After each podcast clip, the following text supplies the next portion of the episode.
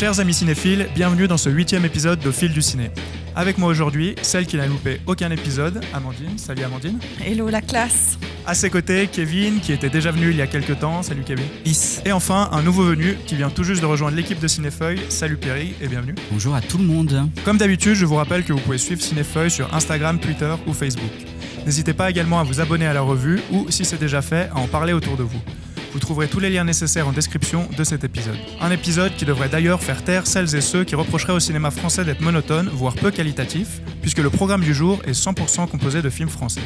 Nous parlerons d'une chronique amoureuse, d'une petite fille à l'odorat surdéveloppé, des confessions d'un meurtrier et d'une comédie dépressive. Attaquons donc sans plus attendre avec le premier film. J'avais rien prémédité du tout à cette soirée. Hein. Ça faisait bien longtemps que j'avais pas embrassé une autre femme. On va boire un verre ou deux, mais euh, je ressens une envie irrésistible de faire l'amour avec toi. Voilà, ça, ça, ouais, ça, ça va vite là. Euh, j'ai pourtant tout bien fait comme il faut. Hein. J'ai parlé de ma femme, de mes enfants, et que j'étais sans doute pas à bon plan. Ah non, ça tu me l'as pas dit C'est simple. On ressent une attirance l'un pour l'autre. euh, On se plaît, on fait pas de plan sur la comète. Euh, Arrête avec cette idée de tromper ta femme. Tu l'aimes? Ah bah oui. Bah voilà, bah donc ça veut dire que tu la trompes pas. Nous, on se voit pour d'autres choses. Chronique d'une liaison passagère est la dernière réalisation d'Emmanuel Mouret. Présenté à Cannes, le film aborde l'histoire d'amour entre une mère célibataire et un homme marié. Engagés à ne se voir que pour le plaisir et n'éprouver aucun sentiment amoureux, ils sont de plus en plus surpris par leur complicité. On a tous vu le film sauf Amandine, mais c'est Kevin qui va commencer à en parler. T'as notamment écrit euh, pour Cinéfeuille dessus, et du coup, dis-nous qu'est-ce que t'en as pensé? Bah merci pour ton introduction, euh, Marvin. Peut-être ce qu'on pourrait dire pour commencer à décrire le film, c'est que selon moi, il pourrait être assimilé au meilleur cru de Woody Allen, en ceci qu'il déroule euh, un mélodrame poignant, sous couvert par contre d'air euh, de comédie légère, pourtant légère.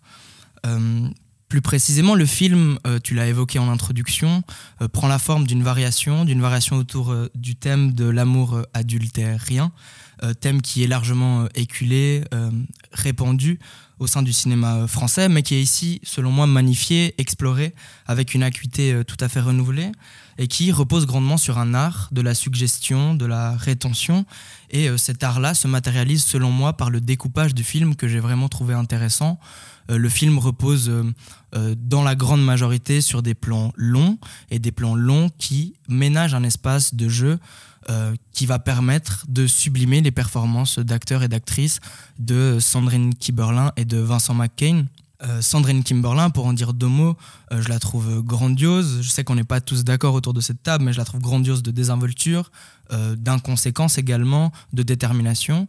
Quant à lui, Vincent McCain, je le trouve magnifique de sensibilité dans son rôle. J'ai été frappé, voire même parfois fasciné par son rôle, parce que c'est un rôle et un jeu qui est aussi perpétuellement entre deux énergies qui sont parfois contradictoires. D'un côté, il est sans cesse en train d'exprimer les choses qu'il ressent, mais d'un autre côté, il les tait également beaucoup. Et en fait, j'ai beaucoup aimé ce mouvement entre ce qu'il exprime et ce qu'il retient, ce qu'il décide de dévoiler et ce qu'il décide de cacher.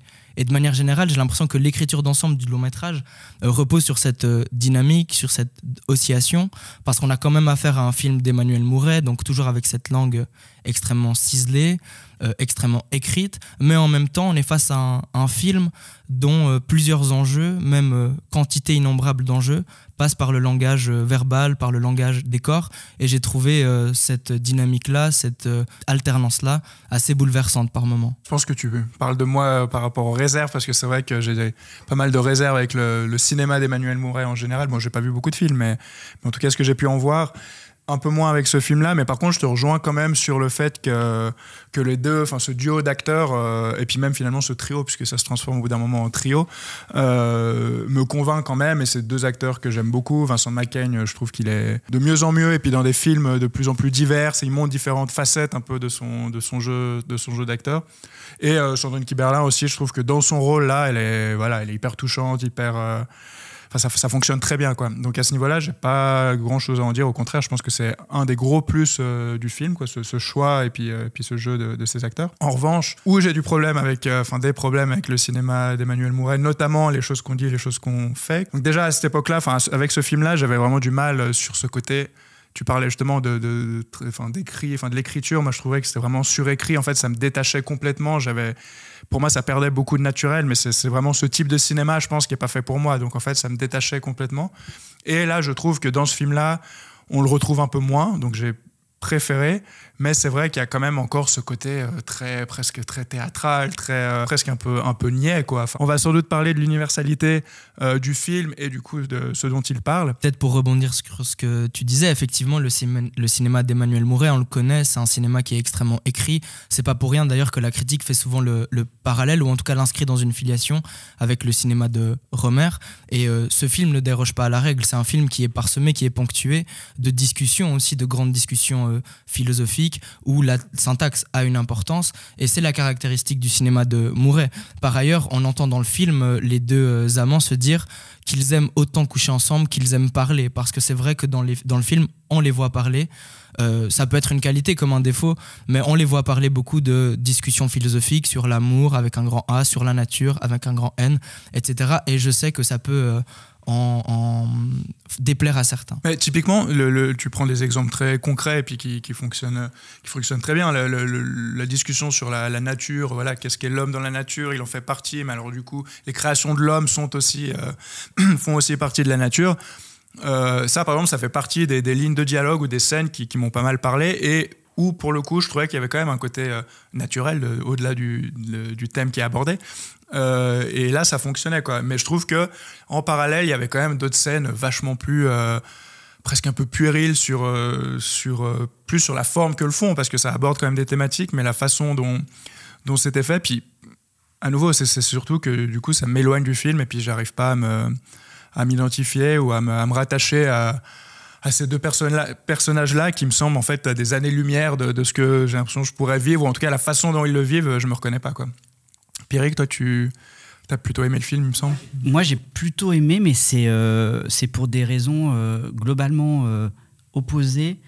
Parce que je trouve justement le, le, le, couple, on en a parlé tout à l'heure, mais pas hyper pertinent. Je trouve que j'aime pas trop le, jeu de, de, Kimberlin, que je trouve assez monotone, répétitive, un petit peu, un peu glaçante même et avec laquelle j'ai eu du mal à, rentrer. McCain, il est dans son rôle, quoi. Il fait, il fait du McCain, euh, euh, c'est efficace, euh, c'est touchant, c'est drôle.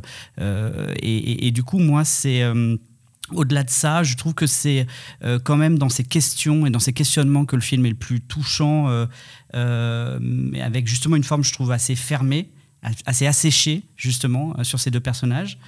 Et, et puis, bah, c'est sûr, bon, clairement, il y a cette, question de l'infidélité, mais il y a aussi ce désir de l'inaccessible aussi qui est hyper pertinente. Et puis, euh, et puis euh, tout de même, cette recherche de, dans un couple un petit peu hétéronormé, normatif, euh, qu'est-ce qu'on peut aller chercher derrière avec, Tu as parlé tout à l'heure d'un trio, mais c'est littéralement un trio qui va se former pour pas dévoiler un petit peu la chute un peu rocambolesque qui va amener le film justement dans une autre hauteur. Mais je trouve que le questionnement, il est plutôt moderne justement. Sa forme est, peut-être un petit peu normative et, et, un peu passéiste, mais je trouve que le propos, lui, est moderne, de se poser la question de ce qu'est un couple euh, aujourd'hui, de où on peut aller, est-ce qu'on peut euh, s'ouvrir euh, dans un couple libre, ouvert, sur une autre forme de, relation. et donc je trouve que le, que, le, que le cadre est peut-être un petit peu passéiste et, rétrograde, mais je trouve que le propos est hyper universel et, assez, euh, assez contemporain. Et c'est pour ça que moi j'ai plutôt bien aimé euh, le film, au-delà de, ce duo qui, fonctionne, mais qui n'est pas transcendant pour moi. Mais je le trouve quand même, pour moi, euh, moins abouti que justement euh, le film que tu n'as pas aimé, donc. les choses qu'on dit, les choses qu'on fait de son précédent. Parce que je trouve, en effet, que les personnages secondaires de, des choses qu'on dit, les choses qu'on fait étaient beaucoup plus forts, puissants, amenaient des rebondissements scénaristiques assez intéressants. Euh, et, je trouve justement là le film un peu asséché par, ce duo. Euh, mais grosso modo, j'ai bien aimé le film, mais surtout et principalement pour ses propos que je trouve plutôt modernes, plutôt que par euh, ce jeu d'acteur, comme je le dis, avec une petite réserve sur le jeu de, de Kimberlin je crois que la mise en scène de ce film est assez intéressante à observer, à disséquer. On, est quand même face à un film dont la mise en scène est extrêmement clinique, chirurgicale, précise. Moi, il y a énormément de choses qui m'ont marqué. Par exemple, cet art du travelling qui est caractéristique du cinéma de Mouret.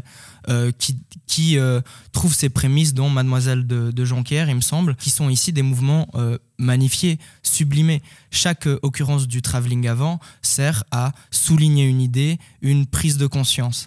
Et d'ailleurs, cette économie stylistique, moi j'ai trouvé ça très intéressant, elle culmine à la fin du film. Le dernier travelling avant, sur le visage de Sandrine Kimberlin, il est magnifié, il est soigné, il est beaucoup plus délicat et lent que les autres, parce qu'ici, il sert à signifier un changement euh, sémiotique. Il vient plus ici souligner une idée, il vient ici évoquer le surgissement d'une certitude, à savoir la fin de la relation.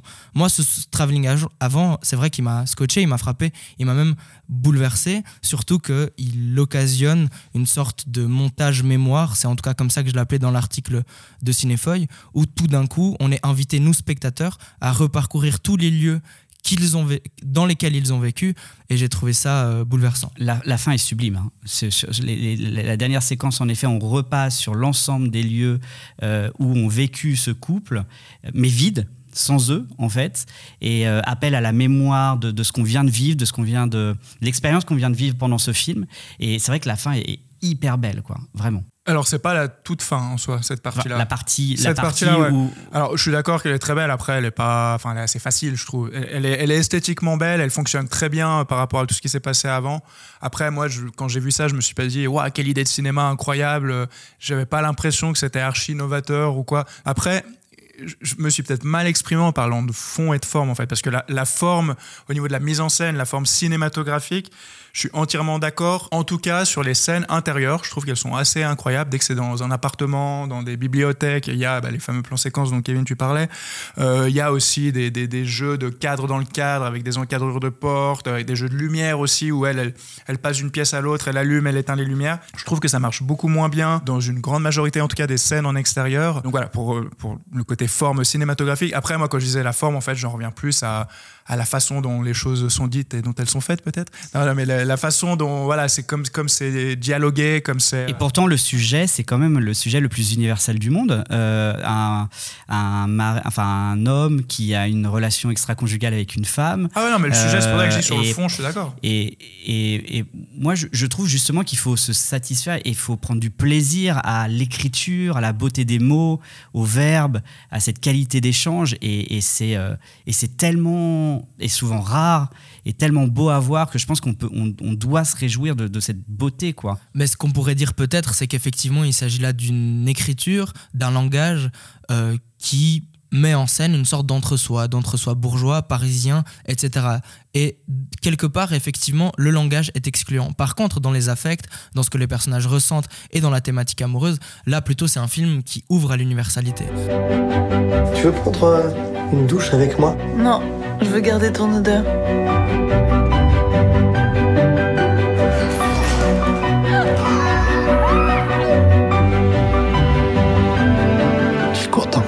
Ça, content Tu veux dire que t'es bien?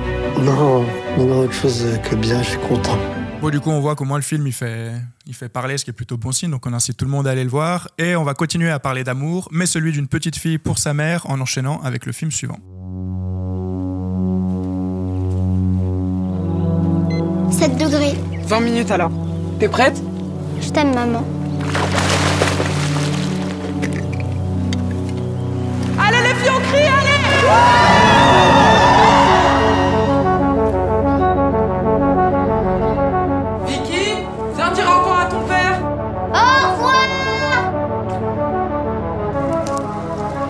Quoi Pas grand chose.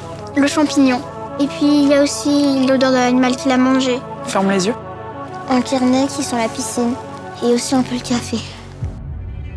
Dans Les Cinq Diables, Vicky, une petite fille étrange et solitaire, a un don. Elle peut sentir et reproduire toutes les odeurs de son choix. Un jour, Julia, la sœur de son père, fait irruption dans la vie familiale.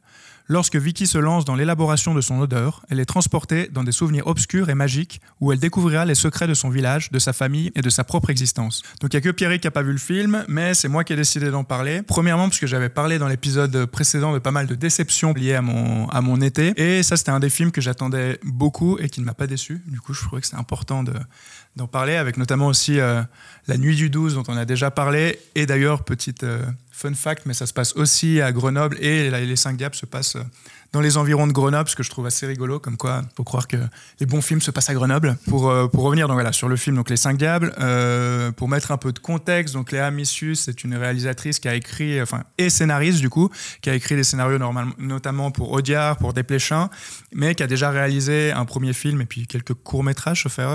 Et son premier film qui s'appelle Ava, avec notamment l'actrice Noé Habitat, que j'aime beaucoup, qui fait une très brève apparition dans Les Cinq Diables en tant que serveuse, donc le clin d'œil était assez, euh, assez sympa. Mais bref, donc voilà, j'explique un petit peu pourquoi j'attendais beaucoup de ce film, parce que son premier film m'avait, m'avait beaucoup convaincu. Et euh, en fait, il y a vraiment des liens, je pense, à tirer entre les deux films, parce que Ava, ça parle d'une, d'une jeune fille qui, euh, en même temps qu'elle découvre un peu sa sexualité, ce qu'est l'amour et tout ça, elle perd un sens qui est la vue. Et dans Les Cinq Diables, on a vraiment euh, une, une jeune fille, un peu plus jeune là pour le coup, mais qui a, donc, comme je l'ai dit, un, un odorat surdéveloppé et qui lui permet de, de, voyager en fait en quelque sorte dans le temps. Et euh, un des premiers éléments pour lesquels j'ai aimé le film, c'est que je l'ai trouvé genre vraiment très très beau. Donc c'est de la pellicule 35 mm. Euh, on voit qu'il y a un travail sur, euh, sur la peau. Donc il y a il y a notamment comme, comme actrice, mais il y a aussi donc, celui qui joue son mari et euh, la, petite fille. J'ai oublié le nom de l'acteur du mari, mais la petite fille c'est Sally Dramé, sauf erreur, qui ont eux ont la peau noire et du coup on voit vraiment qu'il y a un travail aussi sur ces teints de peau, sur les couleurs. Enfin, vraiment quelque chose déjà juste qui esthétiquement est euh, hyper intéressant. Et puis ensuite, bah voilà, il y a la, notion de, enfin le récit en lui-même qui m'a aussi euh, pas mal captivé, notamment en fait sur cette notion de que bon, on va un peu parler du film, il n'y a pas de, gros spoil ou quoi, mais donc sur cette petite fille qui en fait voyage dans le passé de essentiellement de sa mère, mais finalement de ses parents, et en fait qui découvre ce qui s'est passé dans ce passé et, euh, et qui en fait un enfin il y a une espèce de, de presque de paradoxe temporel qui se crée où on voit quel, euh, à quel point ce que je fais va changer euh, l'avenir ou pas. Et en fait ce qui est très intéressant parce que ça c'est du déjà vu mais ce qui est très intéressant c'est que ça lui crée des questionnements très intéressants sur euh, la notion de bah voilà d'amour mère fille comment comment un couple est né qu'est-ce qui s'est passé dans, dans, dans le passé de ces de, de, deux parents? Est-ce que il y a presque un effet aussi d'effet papillon quoi finalement. Est-ce que un petit un petit battement d'aile aurait pu changer quelque chose et du coup faire, euh, pu faire qu'elle n'aurait pas qu'elle n'aurait pas existé. Et en plus portée par euh, des actrices, parce que pour le coup, c'est essentiellement des actrices, et puis c'est elles qui sortent clairement du lot. Donc, euh, celle qui joue la gamine, Adèle Exarchopoulos qui joue la mère, et donc la, cette Julia, hein, c'est ça son prénom, qui, qui est donc la sœur du père de, de l'enfant, qui débarque ensuite en fait dans la famille et qui chamboule un peu tout. Je sais pas, Amandine, si tu veux enchaîner, vu qu'on t'a pas encore trop entendu, voire pas du tout. Oui, moi j'ai vraiment beaucoup aimé ces questionnements un peu presque métaphysique qu'a qu cette petite fille de 8 ans et qui finalement plus elle retourne dans le passé plus elle se bat pour son existence. Enfin moi je l'ai vu ça comme ça parce que enfin elle empêche une certaine relation de se faire mm -hmm. dans le passé et qui fait que elle naît en fait si puisqu'elle se dit si mon père et ma mère s'étaient pas mis ensemble bah, est-ce que je serais quand même née? Elle demande ça à son papa je crois si oui alors en tout cas elle pose des questions c'est ça qui est hyper intéressant c'est qu'elle pose des questions très enfantines parce que voilà elle a 12 ans je crois dans le film 8. quelque chose comme ça 8, 8 ouais. ah ouais même pas peut-être la, la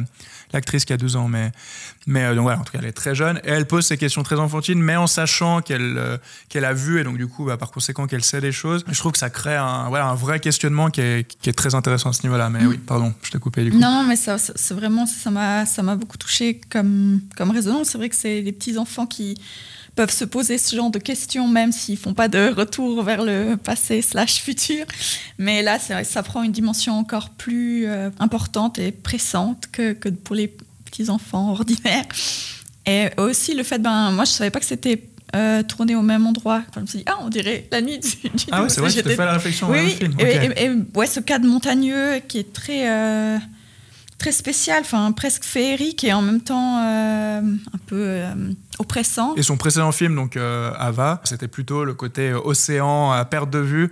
Et là, alors, je sais pas quel parallèle on pourrait tirer, mais c'est intéressant de voir ce contraste où là, elle a vraiment enfermé dans, dans une espèce de vallée avec des, des montagnes alentour. Et c'est vrai que le cadre est, est hyper, euh, hyper important finalement. Ouais. Mais peut-être pour euh, rebondir sur ce, que, sur ce que vous étiez en train de dire, euh, je crois qu'une des grandes forces du film, c'est précisément d'être travaillé par une sorte de double facture, une double patine entre d'un côté un univers euh, réaliste, euh, socialement réaliste, et de l'autre côté, une élévation vers euh, quelque chose de plus fantastique, quelque chose de plus fantastique qui se matérialise concrètement par cette aptitude exceptionnelle, extraordinaire de la petite fille, sa capacité à voyager dans le temps, de par son odorat surdéveloppé.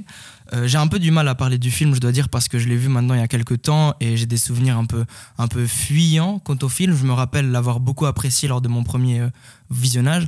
Mais maintenant, plus j'y repense, plus certaines de ces lacunes m'apparaissent avec euh, évidence ou avec plus de force. C'est effectivement un film fascinant, vous l'avez dit, qui arrive brillamment à instaurer et à installer un vrai univers, notamment de par euh, la région dans laquelle on tourne, de par ses plans de nature qui sont extrêmement convaincants. Euh, je sais pas, moi, la, noirceur des, montagnes, l'humidité des forêts, l'opacité de l'eau, par exemple. c'est un film en plus aidé par une pellicule 35 mm qui épouse la matière et ainsi qui arrive à aménager quelque chose de, matériel, plein de textures. Pour faire une dédicace à Bless, c'est un univers qui est extrêmement tangible. Et du coup, cet euh, univers, pour continuer, ressemble ou s'assimile à certains instants à un thriller, à un polar. Et moi, je trouve ça quand même extrêmement déceptif que euh, tout d'un coup, la réalisatrice décide de s'éloigner de cet horizon-là pour basculer vers un amour euh, plus convenu, plus contrarié et plus attendu. Je trouve ça extrêmement dommage que l'étrangeté inaugurale du film, tout son appareil fantastique, laisse sa place progressivement à une histoire d'amour qui euh, entache la, la, la, beauté de l'ensemble. Par rapport à l'histoire d'amour, euh, j'ai entendu des analyses par rapport au film que je trouve assez intéressantes sur le fait que finalement euh, c'est un peu le l'hétérosexualité qui vient toujours un peu chambouler l'homosexualité. Et puis, euh, enfin, je pense qu'il y a quelque chose à en tirer, euh, il y a un fil à tirer en tout cas là derrière. Du coup, je pense que cette histoire d'amour, elle a quand même un. Enfin, déjà, elle a un poids dans le film, ça c'est un fait, mais je pense qu'elle qu'elle apporte beaucoup de choses et qu'elle vient. Et puis, surtout, encore une fois, par rapport au questionnement de cette petite fille, je pense que c'est quand même assez intelligent et, ouais, enfin, pour moi, ça vient pas du tout entacher le film. Mais donc, je trouve que tout ça se tient quand même bien. Et en plus, tout ça un peu emballé dans une espèce de film de genre qui existe beaucoup, mais qu'on voit finalement peu. Et je trouve que le tout euh, se tient très bien et je me réjouis clairement de suivre cette réalisatrice en tout cas. Mais euh, je, enfin, je trouve ton idée euh, extrêmement brillante et intéressante. Effectivement, j'ai l'impression que le film essaye de nous démontrer à quel point les relations hétérosexuelles entravent ou en tout cas font écran au, à l'épanouissement des relations homosexuelles. Et je trouve le message poignant très fort. Par contre, ce que je déplore davantage avec le film, c'est que j'ai l'impression que plus il avance, plus on quitte son point focal d'origine, à savoir la petite fille, pour se focaliser sur l'histoire de Adèle, la mère de la petite fille, avec la tante de la petite fille qui est la sœur euh, du mari. Voilà, une complexité familiale, son nom. Mais tout ça pour dire que moi, je déplore le fait qu'on quitte le point de vue à hauteur d'enfant de la petite fille, peut-être pour adopter un point de vue euh, euh, plus adulte. Non, alors moi je suis pas d'accord parce que justement, on voit cette relation par ses yeux, puisque elle se dit si euh, ma mère était restée avec euh, ma tante, ben moi j'existerais pas, puisque. Ah, je suis pas sûr qu'on le quitte vraiment. ce point de vue. Moi j'ai quand même l'impression qu'il y a certaines séquences du film qui sont travaillées par un point de vue davantage omniscient, où on est dans des pièces euh, où la jeune fille n'est pas. Et peut-être aussi pour rebondir sur quelque chose d'autre que tu as dit, je crois que c'est un film qui est ambitieux mais qui est parfois dépassé par son ambition et qui traite parfois d'autres questionnements, notamment le harcèlement sexuel, notamment le racisme, de manière un peu euh, évasive, un peu rapide et un peu maladroite. Euh, je crois que c'est un film qui essaye d'épouser une totalité ou une densité thématique et qui, ne, et qui est parfois maladroit dans son, dans son traitement, voire paresseux. Et je crois qu'un des reproches qu'on pourrait faire au film de manière générale, c'est son écriture, qui est parfois un peu paresseuse, qui est parfois émaillée d'incohérences scénaristiques. Je ne vais pas forcément ici les, les, citer. On pourrait parler de la fin, que je trouve assez problématique à plusieurs égards. On pourrait parler d'autres incohérences, par exemple le fait que la tante euh, voie une petite fille par le passé, elle semble être hantée par une petite fille, mais ne semble pas la reconnaître. Oui, mais je me dis, il n'y a pas forcément besoin d'avoir réponse à tout pour, pour apprécier. Je vous conseille le film, même si j'ai l'impression euh, d'être autour de la table celui qui a le plus de réserve ou de réticence. Je répète quand même que c'est un film que j'ai adoré vraiment. Je trouve que le visionnage en, en, salle était euh, exceptionnel. Marvin l'a précisé dans l'introduction, mais la caméra aussi, enfin la pellicule 35 mm, magnifie les peaux. Et, euh, et, tous les protagonistes sont complètement incandescents à l'écran. Et voilà, je vous le conseille. Simplement que lorsqu'on y réfléchit un petit peu plus profondément, on peut parfois se poser des questions euh, qui remettent en cause un peu euh, sa valeur. Petite question pour euh, terminer peut-être. Vous avez vu Petite Maman de Céline Sciamma? Non. Ou pas? Moi, j'ai vu Petite Maman. Moi, je l'ai Céline. Et je trouvais ça incroyable. Ok, parce qu'en fait, bah déjà, c'est drôle parce que Céline Sciamma a coécrit les Olympiades d'Audiard avec les Amissus. Et Petite Maman a, traite un peu ce sujet-là aussi parce qu'il y a euh, une, une petite fille qui est envoyée dans l'enfance de sa maman. Donc, Ouais, le point de convergence semble évident maintenant que tu y penses. Moi, j'y avais pas pensé, mais effectivement, les deux films partagent euh, tellement de points communs et je crois qu'effectivement, il est tout à fait possible de tisser des parallèles entre, entre les deux. T'es débile et t'es moche. Pourquoi t'es revenu? Je m'en veux d'avoir pété les plombs.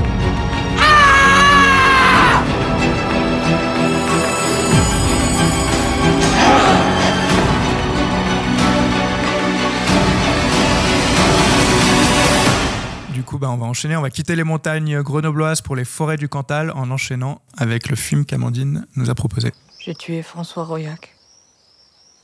Et je viens me constituer prisonnier. Vous connaissez la raison de notre présence, n'est-ce pas? Vous voulez savoir si oui ou non je suis malade? Bruno, j'aimerais que vous fassiez un travail pour moi. Je voudrais que vous écriviez le récit de votre vie. Qu'est-ce que je dois raconter? Tout. Bruno Rédal est un film inspiré d'une histoire vraie et réalisé par Vincent Leport. Le 1er septembre 1905, un séminariste de 17 ans est arrêté pour le meurtre d'un enfant de 12 ans. Pour comprendre son geste, des médecins lui demandent de relater sa vie depuis son enfance jusqu'au jour du crime. On a tous vu le film autour de la table, mais c'est Amandine qui va commencer et je pense ne pas me tromper si je dis que le film a été un choc pour toi. Ah Oui, un choc, euh, mais un bon, hein, dans le bon sens du terme, parce que j'ai vraiment beaucoup aimé le film, même si j'étais pas très très bien après avoir fini de le regarder. Mais moi, enfin, j'ai pas du tout l'habitude de regarder ce genre de film. Je suis pas genre pas une très grande femme, fan euh, de true crime, etc. Mais euh, ça m'intéressait de, de voir comment, comment ce Vincent Leport allait euh, traiter cette histoire, donc vraie. Et je trouvais très intéressant parce que c'est pas du tout voyeuriste, alors que ce qui est une euh, critique souvent adressée euh, à ce genre du true crime, que c'est glorifiant pour les tueurs en série, que on dit ok c'est des personnes horribles, mais quand même, euh, voyez ce qu'ils ont réussi à faire, échapper à la police, etc. Et là on n'est pas du tout dans, ce, dans cette optique-là.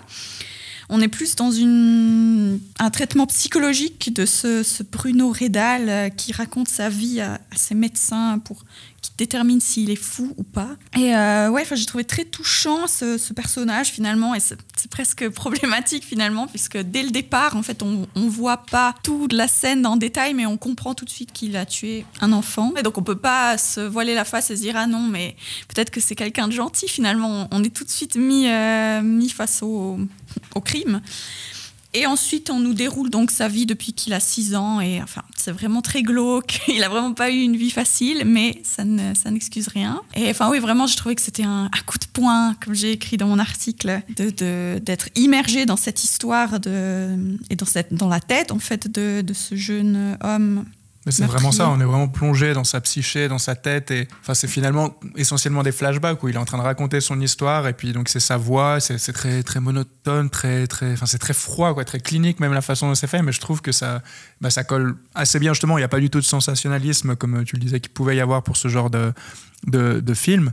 Et, et c'est d'autant plus percutant, quoi. Et, et encore plus quand on sait que c'est basé sur une histoire vraie. Mais bon, ça, à la limite. euh, qu'on le sache ou pas, le film euh, reste tout aussi, euh, aussi fort. Mais Ouais, et puis c'est vrai que sur le côté voyeuriste, moi il y a des, films qui m'ont beaucoup dérangé euh, récemment, avec La Nuit de Machad que je trouve euh, relativement détestable dans, dans sa mise en scène et, et, justement le voyeurisme sur une, vraie histoire, ce qui se passe en Iran en fait, dans la nuit, pour faire une petite digression. euh, ou alors celui qui avait eu euh, le meilleur acteur, je sais plus son nom euh, l'année dernière à Cannes, Nitram de Justin Kurzel, où c'était ça, c'était quelqu'un qui avait fait un attentat, une histoire vraie également, euh, où en fait il- le, Justin Kurzel filmait euh, l'acteur principal euh, avec comment dire ça avec euh, de l'attention avec de, De la complaisance de l'admiration Euh, et puis c'est terrible parce qu'on commence à s'attacher à ce personnage. On l'aime bien en fait on, on essaie de comprendre sa souffrance et puis ça finit par un massacre de masse en fait. Et, euh, et, je supporte pas ce genre d'émotion créée par des cinéastes. Et, là le- la distance euh,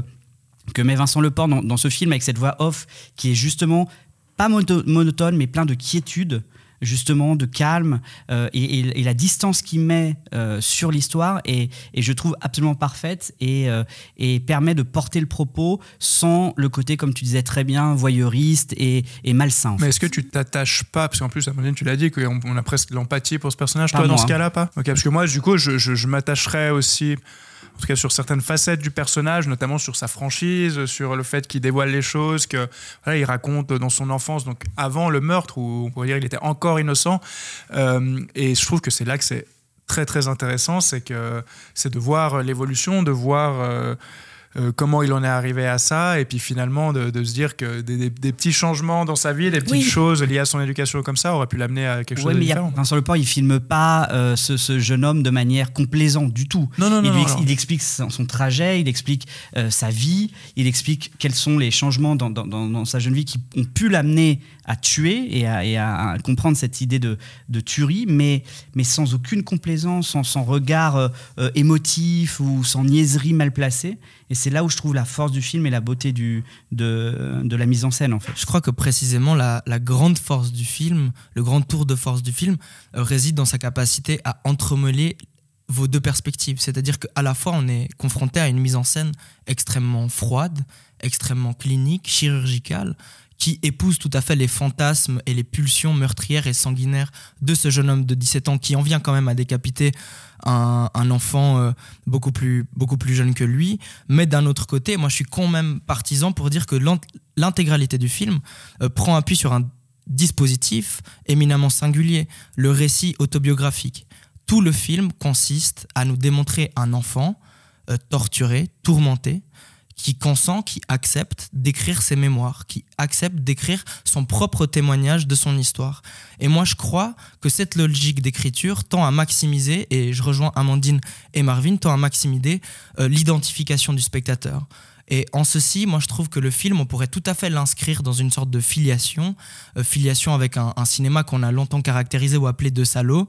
On pense à Haneke, à Pasolini, on pense euh, également à Michel Franco plus récemment, ou dans une certaine mesure euh, les frères Safdie. Mais tout ce cinéma-là qui est éreintant, qui est sans concession, qui est même parfois euh, éprouvant pour le spectateur, mais qui a trait ouvertement à la question de la morale et donc possiblement à la gêne. Et moi, je trouve que il est possible que certains spectateurs ou spectatrices soient gênés vis-à-vis de ce film, précisément parce qu'on les invite à épouser au plus près de sa conscience un jeune homme de 17 ans qui tue. Mais après, je suis complètement d'accord aussi avec toi, euh, Pierrick, que la manière dont on le filme, son complaisance, est extrêmement froide et nous nous invite pas, enfin nous invite plutôt à faire un pas de côté ou à se distancier de ce premier mouvement qui est quand même un mouvement d'identification par le récit autobiographique. Je, je dirais pas que c'est de l'identification, mais c'est en tout cas du, de l'empathie, de la compassion presque, parce que ce jeune homme prend plaisir à tuer, mais en même temps pas. Enfin, il est tellement muet par une haine de soi. euh, pour ses pulsions et pour ce qu'il est au fond de lui, que euh, enfin c'est très triste comme film finalement. C'est choquant, mais c'est aussi très triste. Pour moi, c'est pas une haine de lui-même, c'est une haine, une haine de. Pour moi, c'est une lutte des classes. C'est pour moi, c'est exactement ça. Il le dit d'ailleurs. Il est moins beau. Euh, il, doit travailler beaucoup pour réussir. Il est moins bien Euh, vêtu. Il est moins, il est mal habillé. Il vit à la ferme. Et puis il, il a une idéalisation en fait de, de- des- de- du jeune homme d'ailleurs qui va tuer, qui sont bien habillés, tout propre, le petit blondinet parfait, etc. Et pour moi, en effet, c'est pas une haine de lui-même, c'est une haine de de, de, de- de classe, de combat de classe en fait, et qui va créer cette, ces frustrations. Euh, et pour moi, c'est un, un- quelqu'un qui va combattre en fait d'une manière euh, évidemment disproportionnée, euh, et bien le fait d'être mal né, d'être euh, né à la ferme, et il va en fait, c'est- la, c'est la hum, l'application en fait de son combat de classe jusqu'au boutisme absolu qui est le meurtre en fait de ce jeune petit garçon euh, tout propre, tout beau euh, et qui euh, Oui, mais il n'est pas plus haut que lui dans l'échelle. Enfin, c'est un paysan aussi, le petit enfant. Ouais, celui qui tue. le tue est également un paysan. Celui qui fantasme de tuer, oui, c'est son collègue au, au éduqué, séminaire. mais, mais le- lui, le il le blond. tue pas finalement. il a le désir de tuer Oui. et, et en tout cas on, on le voit tout le temps qu'il répète qu'il est moins beau qu'il y a, ce- il y a ce côté quand même lutte des classes que je trouve Chétif, hyper il dit beaucoup chétif. Et, euh, et, et même on le voit, lui, il a tout le temps cette tête rentrée, il est toujours mal à l'aise avec son corps, il est, il est mal vêtu, il est toujours en, en arrière. C'est vraiment l'aspect typique du, vous savez, le, le mec au fond de sa classe, euh, que personne ne regarde, euh, euh, et pourtant qui travaille, qui est besogneux dans son coin. Et c'est cette vengeance, en fait, c'est, pour moi, c'est la vengeance de, la personne abandonnée, la vengeance du dernier de classe, la vengeance du, mal-aimé euh, dans cet acte final qui est le meurtre. La condition même de cette élévation quelque part ou de cette vengeance, comme tu l'as appelé, elle réside précisément par le travail. Lorsqu'on le voit au séminaire, il est euh, fier de lui d'avoir remporté 7 prix, il me semble, j'ai plus le chiffre exact, mais il me semble 7, euh, et d'avoir surpassé dans cette matière différente ses autres camarades de séminaire qui sont effectivement d'origine plus noble que, la sienne.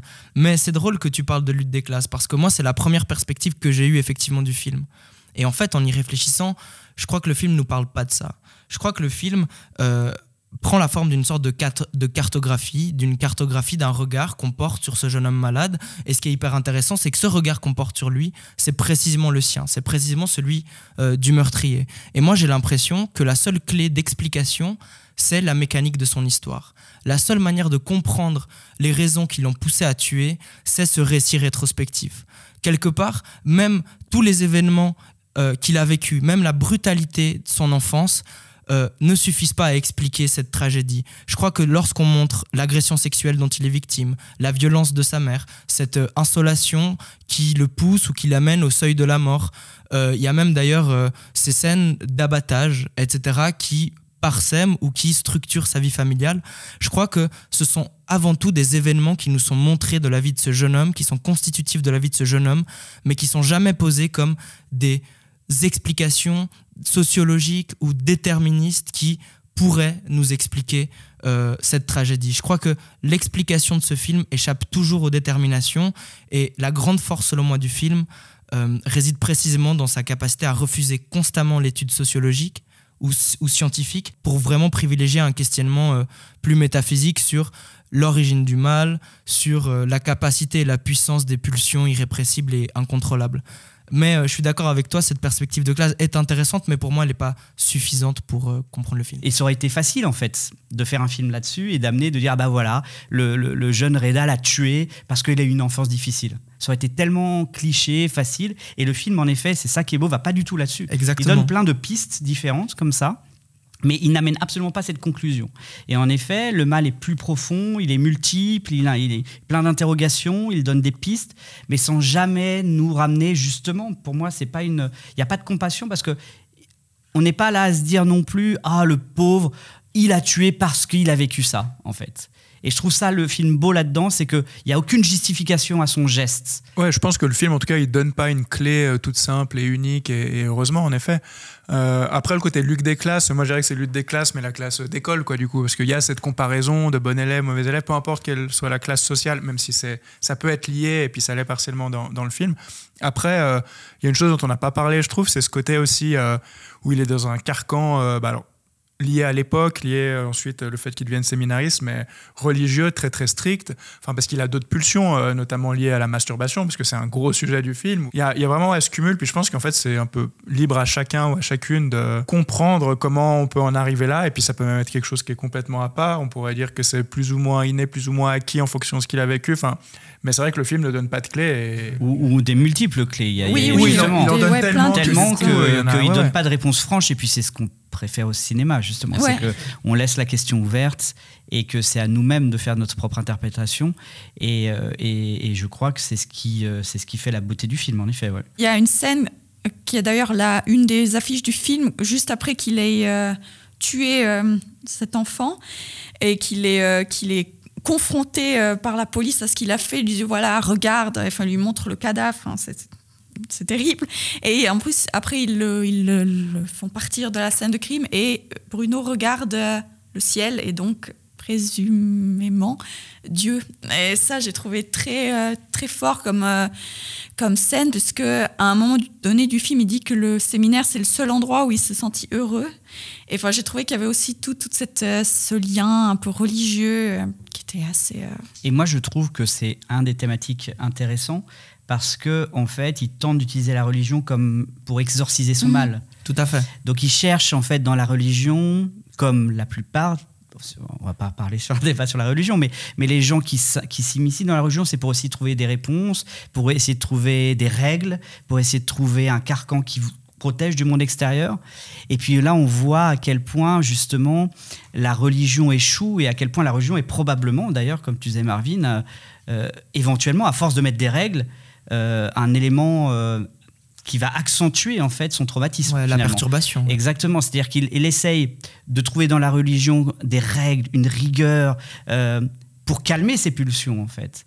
Et finalement, c'est probablement ça qui va peut-être accélérer le, processus. Et c'est vrai que là aussi, encore un nouveau thème sur la religion qui est hyper intéressant en fait. Euh, Peut-être que je me permets juste de, de dire quelque chose de plus. Avant, tu parlais de ces nombreuses séquences de masturbation. On était tous et toutes d'accord pour dire qu'on pouvait les lire de multiples façons. Moi, je crois que le film euh, est travaillé sans cesse par la coexistence ou la cohabitation des pulsions de vie et des pulsions de mort. Je crois que les deux se tiennent continuellement la main. Par exemple, au tout début du film, on a euh, une séquence de fête de famille. Cette fête de famille, elle est rendue possible par précisément l'abattage d'un cochon. Une deuxième séquence qui m'a marqué à ce niveau-là, c'est que les nombreuses scènes de masturbation, de, de jouissance, naissent précisément de l'idée de mort de Bruno. C'est précisément parce qu'il s'imagine tuer qu'il jouit, qu'il arrive à éjaculer.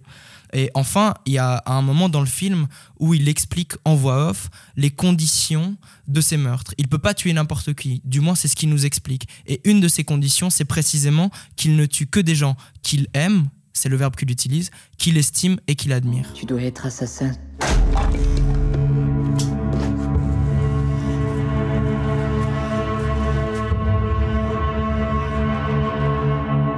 Vous n'éprouvez aucun remords pour ce que vous avez fait à François. Quoi que je fasse, les scènes de meurtre sont pour moi pleines de charme.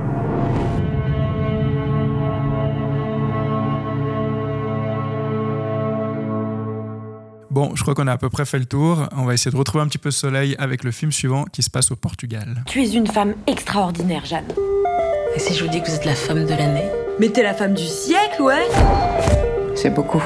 Menteuse Il lui est arrivé quoi déjà à la femme de l'année? Vous êtes à un poil de la faillite personnelle. Notre mère est décédée. Elle vous a laissé des biens. Un appartement à Lisbonne. Moi, je vous dirais de vendre cet appartement.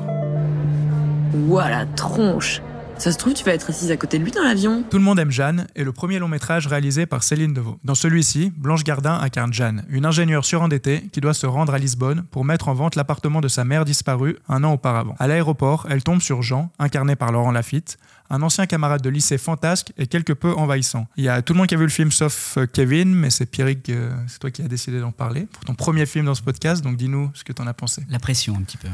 Non, ça va. Non, ça va aller. Ça Ok. va. On a bu deux Euh, bières déjà. Ouais, ça aide. Euh, donc moi, je voulais parler de Tout le monde aime Jeanne parce que j'ai euh, un lien un petit peu particulier avec, avec Céline Deveau, avec laquelle j'avais beaucoup aimé son, son court métrage qui s'appelle Gros Chagrin, qui était disponible euh, sur Arte pendant longtemps. Maintenant, je ne sais pas où le trouver exactement, mais qui, m'avait beaucoup bouleversé. C'était l'histoire euh, d'un couple qui se séparait, euh, qui allait dans une maison en Bretagne et euh, qui était en pleine séparation. Et déjà, Céline Deveau utilise ses propres. Il faut savoir que c'est. On va retrouver des animations, dessins dans ses, dans ses courts-métrages qu'on va retrouver dans Tout le monde aime Jeanne. Et ces animations. Donc, c'est c'est elle-même hein, qui fait ses, qui dessine. C'est ses propres dessins qu'elle C'est utilise. sa voix aussi, non?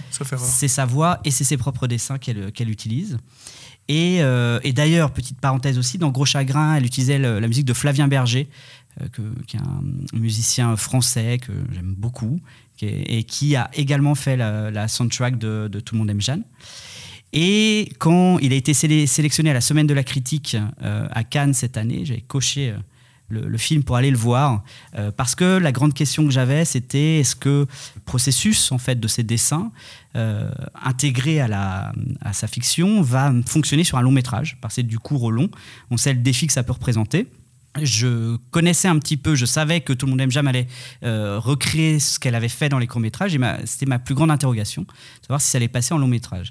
Et la réponse, elle est, plutôt oui. C'est un premier long-métrage euh, avec tous ses défauts, mais je le trouve plutôt réussi. euh, et c'est une comédie un petit peu comme on l'a dit en, introduction, dépressive, parce que euh, elle va parler de, cette Jeanne qui, au départ, euh, tout lui réussit. C'est une femme euh, qui a l'ambition d'être une grande écologie, qui a inventé un processus pour nettoyer les océans. Et puis patatras, tout s'effondre. sa, machine à nettoyer les océans ne fonctionne pas. Il y a une scène extrêmement drôle d'ailleurs où elle se jette dans l'eau pour essayer de, rattraper un- un- une machine qui pèse une tonne, donc qui n'a aucun sens. Et pour essayer de récupérer un petit peu d'argent, elle va, elle va devoir vendre en fait la maison de sa mère, euh, qui est morte, qui est décédée, qui s'est suicidée. Et le suicide est, un thème qui va revenir régulièrement aussi dans le, film. Et à partir de, là, elle va rencontrer un jeune homme un, petit peu fantasque, euh, très drôle, qui est joué par, euh, par Lafitte et qui, et qui va jouer un petit peu le paratonnerre de sa dépression. Et puis cet équilibre va se jouer tout le long du film. Et là où je le trouve très beau, c'est qu'il y a une sensibilité poétique euh, moderne, un peu désabusé. Et puis, ce qui est beau, c'est que les, dessins en fait sont utilisés comme une petite voix dans, dans la tête de Jeanne. Et puis les questions qu'elle se pose, on s'est tous posées. Tiens, si je me jetais sous ce bus, tiens, mais qu'est-ce que tu es en train de dire encore? Tu dis encore une connerie, arrête. Et cette petite voix qui résonne en nous euh, tout le temps, en fait, eh bien, elle, elle le met en image, elle, euh, et, et du coup, ça nous, ça nous parle, quoi, parce que ce qu'elle vit, cette Jeanne, en fait, on l'a vécu aussi. Donc, il y a cette universalité là-dedans, et puis euh, une émotion quand même, qui est certes, et c'est peut-être la critique du film, relativement volatile, éphémère, mais qui est bien présente. Et c'est pour ça que c'est pas un grand film, c'est pas un beau film, c'est pas un film puissant. Mais je trouve que c'est un bon film, c'est un bon premier film, euh, émouvant, qui euh, est dans la très haute catégorie des comédies françaises. Et, euh, et tout ça fait que j'ai une vraie sensibilité pour ce film sans en être... un défenseur ultime ici. Oui, puis je trouve qu'il est pas si, même s'il est peut-être pas suffisamment puissant, mais pas impuissant pour autant, même au niveau des émotions ou quoi. Je trouve qu'il arrive quand même à véhiculer quelque chose, notamment. Enfin, moi, je sais qu'en fin de film, il y, a quelque chose qui m'a touché, quoi. Donc ça fonctionne aussi à, à ce niveau-là. Et euh, je trouve que, bah, pour peut-être faire la, boucle avec le premier film, donc celui de, Mouret, où il y a aussi un duo d'acteurs euh, qui, qui, tient quasiment le film, là, euh, je trouve que les deux aussi sont très bien choisis. Et Blanche Gardin est évidemment parfaite dans ce rôle-là un peu dépressive, pince sans rire, avec des points d'humour. Enfin, il y a vraiment tout ça. Et la fille qui vient donner un peu de légèreté avec un côté que j'ai bien aimé, assez frontal finalement sur sur euh, voilà elle qui, qui serait en train d'entrer dans une espèce de dépression et puis lui qui vient lui mettre des petites piques euh, qui sont assez euh, qui sont assez finalement savoureuses mais tout en nous disant ah mais oui mais enfin on, a quand même un peu d'empathie pour ce, ce personnage là pour ce qu'elle a vécu et tout ça donc donc je trouve que ça fonctionne bien et qu'il y a quand même un tempo comique qui tient, qui tient bien la route. Enfin, moi, je, je suis pas, euh, je suis vraiment hilar au cinéma, mais là, j'ai quand même rigolé à deux, trois, pour deux, trois scènes. Donc, je trouve que ça, que ça fonctionne très bien. Et cette idée de petite voix, enfin, exactement ce que tu as dit aussi, mais, mais de, de, de ah, et si, quoi, le si, qui du coup euh, aurait pu être illustré de manière peut-être un peu, un peu trop, trop grotesque ou trop un peu bourrine ou comme ça. Là, avec cette petite voix dans la tête, bah, on sait à quel point une idée peut vite nous traverser l'esprit. Bah, là, ça fonctionne très bien avec ce... Et cette voix off qui, en effet, n'est pas la voix de Blanche Gardin, qui est la voix de la réalisatrice, mm. ses propres dessins. Donc je trouve que c'est le procédé hyper intéressant parce qu'on voit euh, l'intégration de la réalisatrice dans son propre film avec cette petite voix qui est... En fait, c'est comme si le, euh, la réalisatrice nous parlait ou parlait à sa protagoniste principale dans son film. Et je trouve que le procédé euh, fonctionne bien, encore une fois, qu'elle avait déjà utilisé dans le passé dans ses courts-métrages, mais là qui fonctionne hyper bien, qui est hyper intéressant en fait, parce qu'on a, on a, hum, on a le, la vision et le regard et la réalisatrice qui est intégrée à son propre film en fait. Du coup, il y a aussi des trucs assez savoureux à nouveau où elle pense des choses, mais nous, bah, on le perçoit comme, un, comme quelque chose qui est dit, quoi, vu que ça nous a dit euh, tel quel. Et c'est aussi, euh, ouais, ça fonctionne aussi très bien, je trouve ce, voilà, ce côté de je, pense des choses que je ne dirais pas, mais là, on, on, y a le droit quand même, un peu ce petit. Euh, et je trouve que ça, ça, marche très bien aussi. Amandine, qu'en dis-tu? Moi, j'ai bien aimé, j'ai trouvé assez euh, doux amer comme ça, comme, comme film, parce que j'ai quand même bien ri, et surtout aussi grâce à cette voix intérieure qui, qui m'a souvent bien fait rire. Mais euh, vous parliez que Laurent Lafitte, enfin le personnage de Laurent Lafitte, Jean, amène la légèreté, mais je suis pas tout, tout à fait d'accord parce que je trouve que c'est souvent par lui que naît l'émotion et notamment par rapport au fait que c'est lui qui, le qui la confronte au fait qu'elle est, qu'elle est dépressive. Parce que lui aussi a connu ça et lui dit Mais ah oui, moi aussi. Enfin, elle, elle le rejette totalement et je trouve que c'est cette, euh, cette petite danse qu'ils entament que je, trouve, euh, que je trouvais très émouvante, peut-être pas, mais en tout cas touchante. Euh, elle, elle a vraiment est presque toujours dans cette euh, idée de se dire euh, tout va bien, je vais bien. Et lui, il vient un peu mettre euh, les bâtons dans les roues. Et ça, j'ai trouvé, trouvé cool. Et en fait, c'est hyper beau ce, côté de résilience, en fait.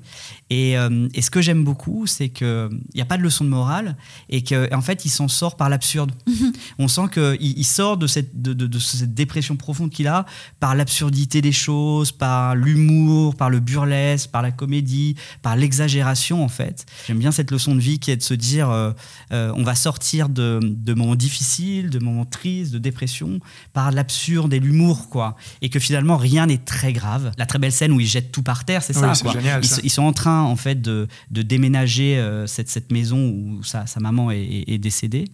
Et en fait, ce qu'ils font tous ensemble, c'est jeter toutes les assiettes par terre, quoi. Et je trouve que cette morale-là est, est, euh, là non plus pas naïve, euh, pas idiote, et, et a du sens, quoi. Oui, mais je trouve ça assez. Il y a plusieurs moments dans le film où il détourne un peu les moments qui pourraient devenir lourds d'émotion par l'humour. Par exemple, quand euh, le personnage de Jeanne voit le fantôme de sa maman et en parle à son frère et elle lui dit juste j'ai vu maman et lui il lui fait une blague genre ah oui moi aussi elle va bien. Enfin, je trouve ça très drôle aussi que c'est vraiment euh, complètement absurde et ça, ça marche très bien. Mais je trouve que cette scène, alors donc il y a- elle- commence, ouais, elle commence par cette, euh, parce qu'en fait ils sont les deux à jeter ces assiettes par terre et puis en plus il y a des enfants, alors ils disent ah bah ces assiettes tu les ranges à ce niveau-là, mais en fait il n'y a pas de meubles donc tout s'écrase par terre et se casse en mille morceaux. Au-delà d'être jouissif, je pense, c'est aussi euh, très cool à, regarder et puis c'est très drôle. Et là son frère, donc le frère de Jeanne euh, débarque et il se mêle à la fête en quelque sorte. Et, euh, et je trouve que cette scène, elle arrive assez tard dans le film. Donc, euh, la scène des assiettes, mais tout ce qui s'ensuit, en fait, la scène, on pourrait dire du déménagement à proprement parler, parce que le personnage de Jeanne, pendant longtemps, repousse, euh, procrastine à mort, quoi, alors qu'elle est censée être là pour ça.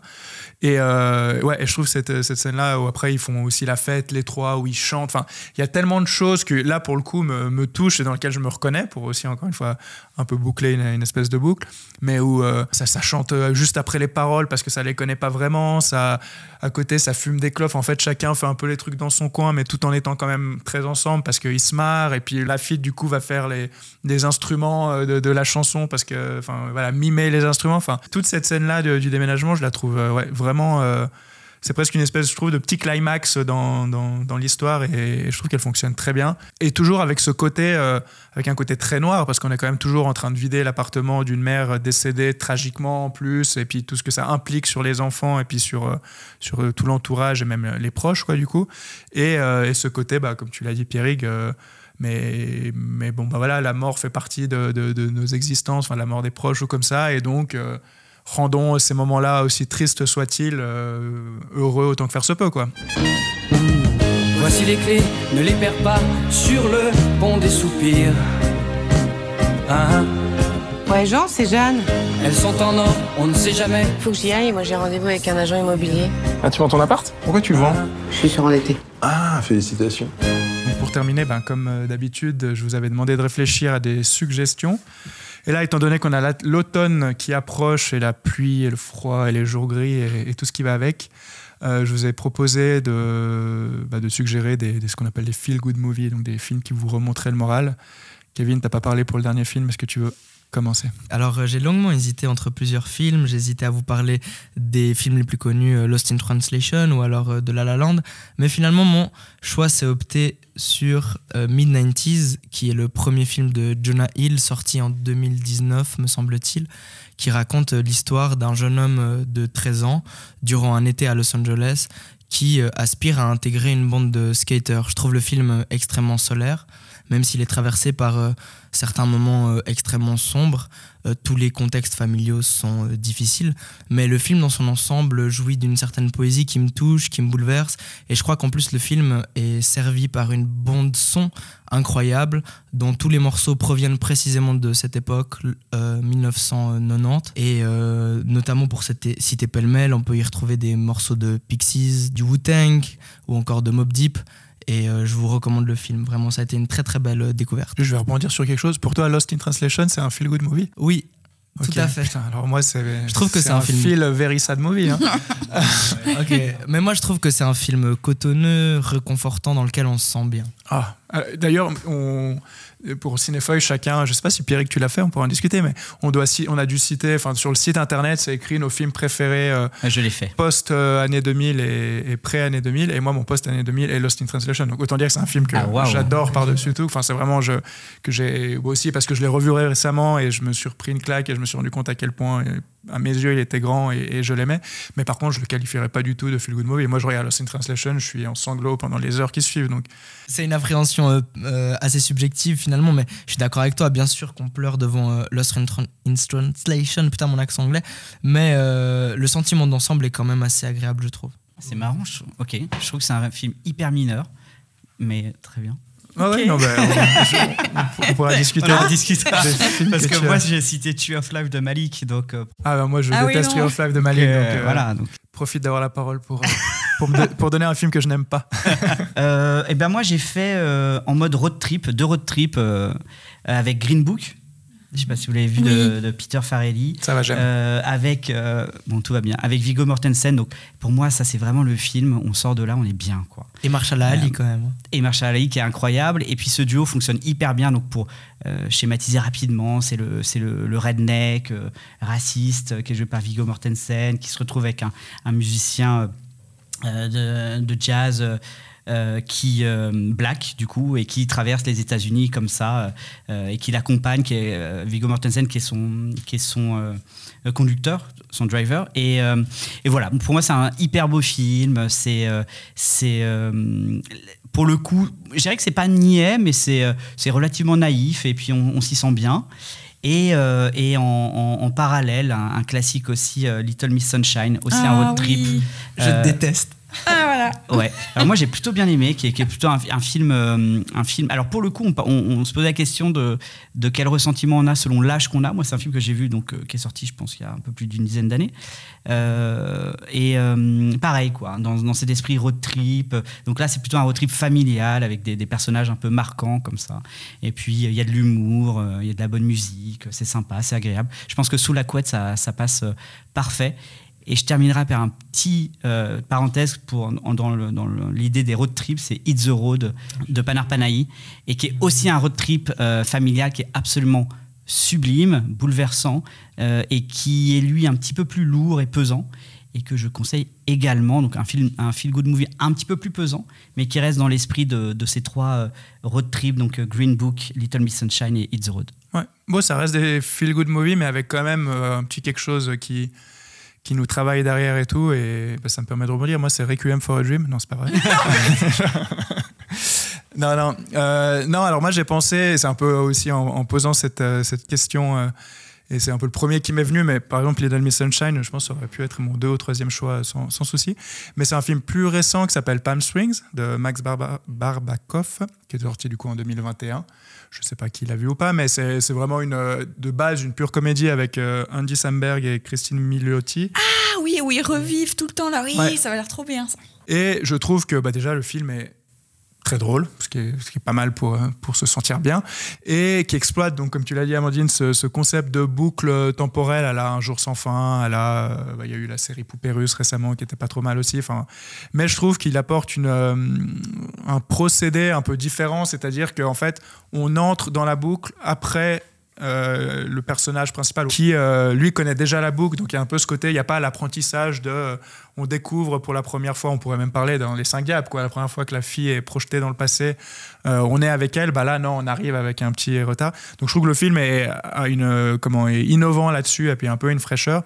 Et surtout bah voilà ça crée des scènes assez géniales où en fait ils en ont plus rien à foutre parce qu'ils ont compris. Donc ils, peuvent faire ce qu'ils veulent en fait. Ils savent qu'ils vont revivre le même jour quoi plus ou moins. Donc c'est assez cool. Et où je rejoins quand même ce que je disais avant euh, avant de faire ma blague sur Requiem for Dream c'est qu'il y a quand même un fond assez profond euh, sur euh, bah, le sens de notre existence. Parce que là imaginons on revit le même jour il est scénarisé presque si on le souhaite. D'ailleurs le film commence comme ça c'est assez génial sur un mariage et on voit donc Andy Samberg qui débarque super sûr de lui qui voilà, comme s'il avait déjà vécu le même jour, donc il sait tout ce qui va se passer, et en fait, bah, il a réellement vécu. Et donc, je trouve que ça pose aussi beaucoup de questions euh, euh, qui sont un peu plus philosophiques, et du coup, euh, ça fonctionne très très bien. Et je sais que c'est un film que je pourrais revoir sans souci un peu tout et n'importe quand, et je trouve que c'est une bonne définition du feel good movie. C'est le film, peu importe notre état d'esprit, on sait que ça passera bien. Amandine. Oui. Ben déjà, moi, l'automne, c'est ma saison préférée, donc je n'ai pas besoin de regarder de feel good movie pour me sentir bien. Mais euh, je me suis forcée cette fois-ci à en trouver qu'un qui pourrait, qui pourrait euh, rentrer dans le. Les gens sont déçus, je crois. Ouais, non, non. Et j'ai pensé à un film que je pense c'est le film que j'ai vu le plus dans ma vie depuis que je suis enfant, et c'est comme un garçon euh, avec Hugh Grant, ou qui pour un garçon, je crois qu'il y a deux, euh, deux traductions, euh, mais c'est About a Boy en anglais. Et euh, oui, je pense que c'est le film que je connais par cœur. Je peux me faire des petites répliques toute seule ou avec ma maman si tu m'écoutes. Dédicace. Mais, mais oui, vraiment, je trouve. Tu peux faire un dialogue avec ta maman, tu fais qu'un sur deux, puis elle, elle répondra à la maison. Non, mais je, je mets au défi tout le monde de regarder ce film et pas se sentir euh, de bonne humeur après. c'est vraiment, c'est drôle, c'est de l'humour anglais un peu, euh, pas pince sans rire, mais typiquement euh, le l'humour euh, british euh, que j'adore. Et en même temps, c'est aussi émouvant. et ouais, non, je trouve qu'il y a tout dans ce film. Et il y a Hugh Grant quand il était au top de sa forme, ce qui est toujours assez agréable. Donc voilà. Parfait, on prend note. Merci pour toutes ces propositions du coup. Et donc c'est ainsi que se termine ce huitième épisode de Fil du Ciné. Merci à toutes et à tous de nous avoir écoutés. Merci à vous autour de cette table d'avoir participé. Et on se retrouve très vite pour un nouvel épisode. Et d'ici là, n'oubliez pas qu'aller au cinéma peut aussi faire du bien au moral. Ciao